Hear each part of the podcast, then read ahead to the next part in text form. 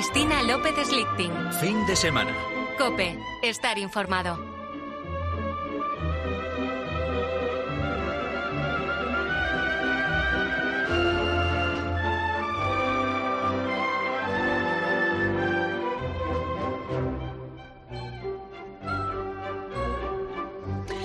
Ni se casó enamorada, ni pudo cuidar de sus hijos, ni llevó la vida bucólica que nos han vendido. Fumaba mucho, a escondidas, y se preocupaba seguramente demasiado de su peso. Dicen que cuando viajaba llevaba consigo un kit de cocaína que durante un tiempo se utilizó para tratar depresiones como la que ella padecía. Y además estaba obsesionada con la muerte.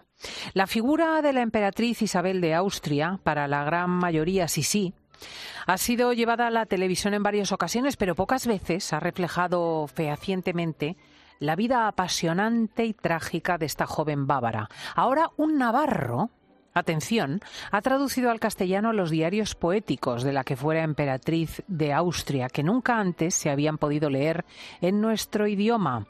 Él es Juan José Ezquerro. Muy buenos días. Muy buenos días, Cristina. Muchas gracias.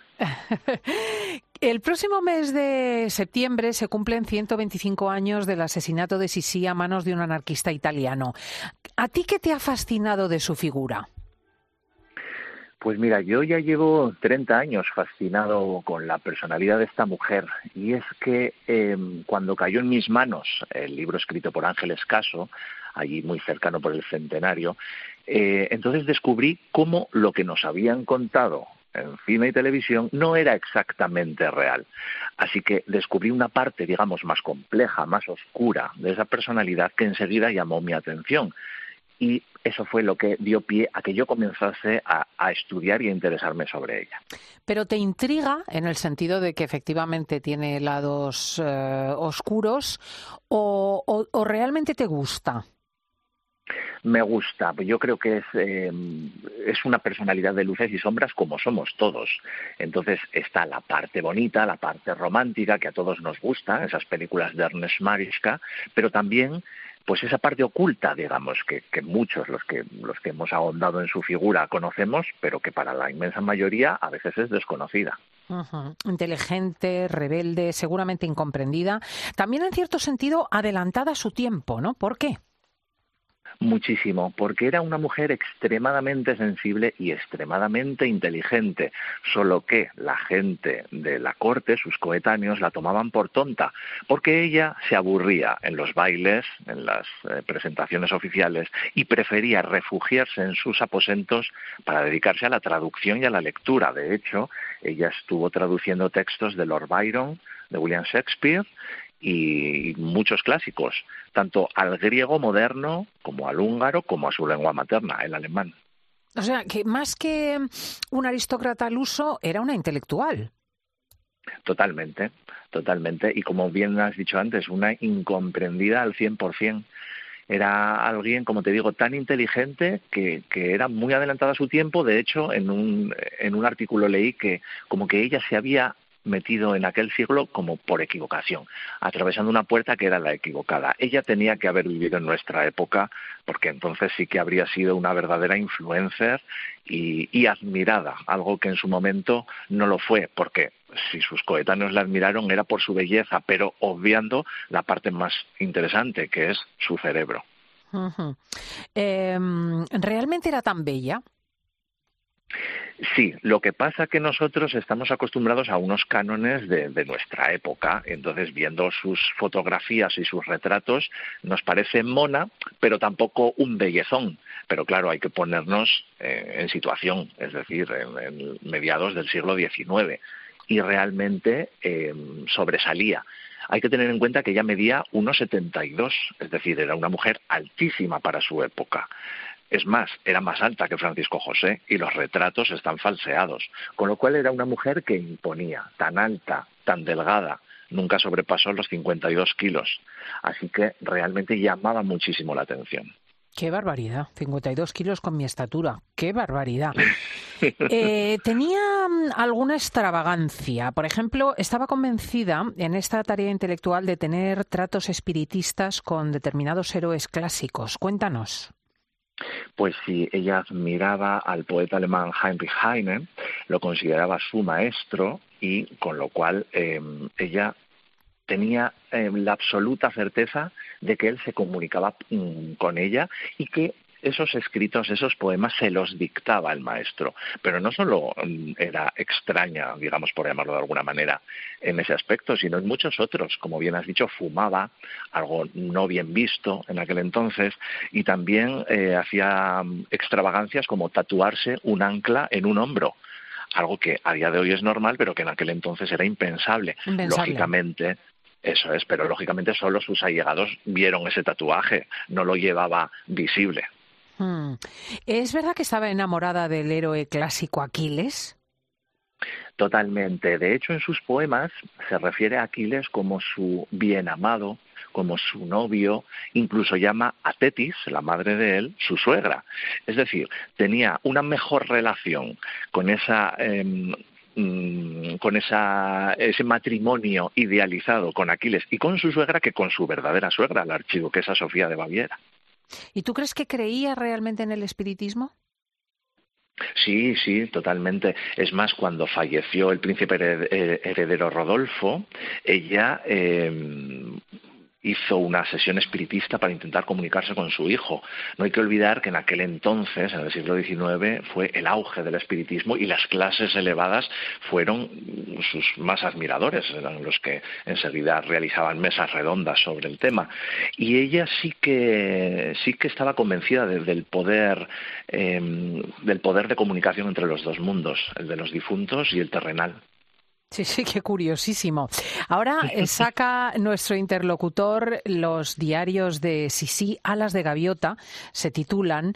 Em, ¿Por qué se llaman así? Bueno, el título es, es, mío personal, ¿eh? No es que el, original, que hasta ahora solamente estaba completo en alemán, se llama eh, Das Poetische Tagebuch, es decir, el diario poético, sin más y había unas versiones muy reducidas en francés y en italiano con el mismo título. Pero eh, yo, que estoy siempre dedicado a temas culturales, pues me parecía un título demasiado simple. Así que, aprovechando que ella siempre se asemejaba con una gaviota, siempre quería volar, extender sus alas y ser libre, pues me pareció un título muy apropiado. Así que me tomé la molestia de, bueno, molestia entre comillas, porque fue un placer el ponerme con la traducción para que de una vez por todas en español pudiésemos disfrutar de ese legado histórico porque nadie se conoce mejor que ella, así que aunque tenemos biografías y algunas muy buenas, realmente había que ver también su propio punto de vista. Hmm.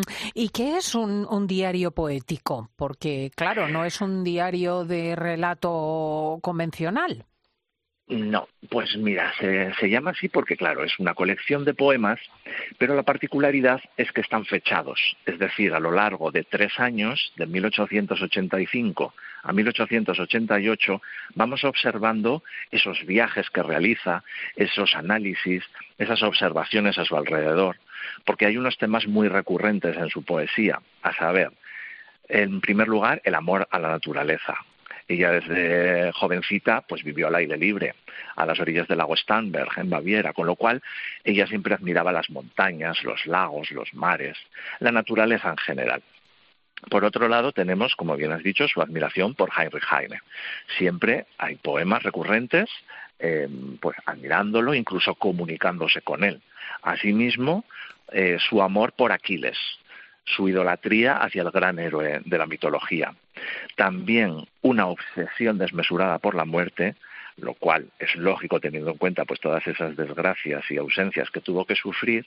Y por último, un cáustico sentido del humor. Y es que es muy divertido leerla porque, y esto es la particularidad más especial de esos diarios, ataca a los de su clase. Es decir, ella en el fondo era republicana, pero era la emperatriz de Austria y la reina de Hungría. Es decir, nadie hasta este momento había sacado a la luz que alguien proveniente de una casa real atacase a los de su misma clase.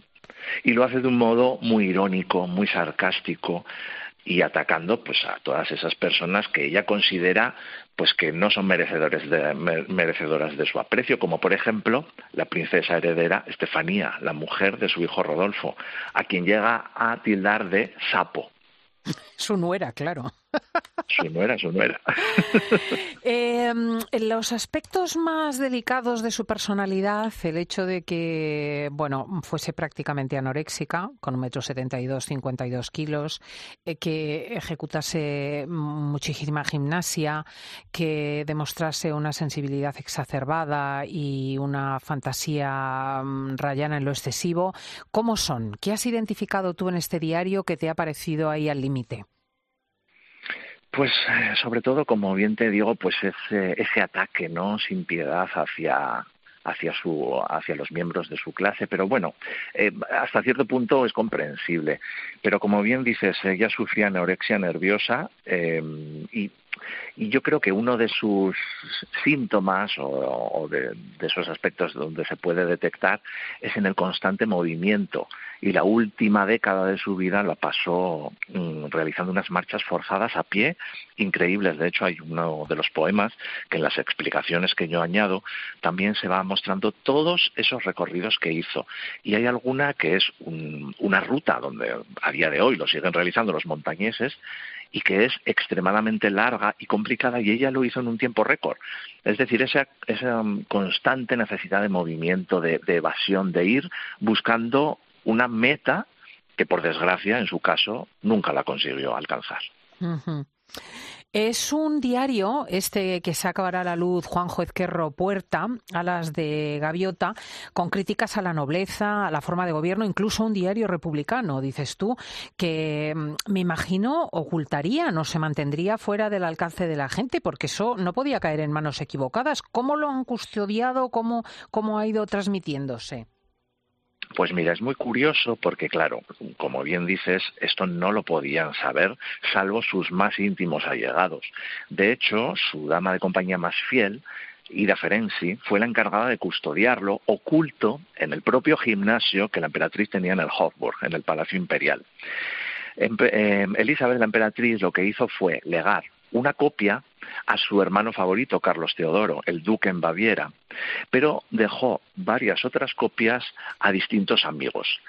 Con lo cual, em, ella hizo una nota manuscrita mm, indicando que esos poemas debían ser publicados 50 años después de esa fecha, de 1890, con la finalidad de que los beneficios que se reportasen fuesen a parar a las víctimas del imperio austrohúngaro.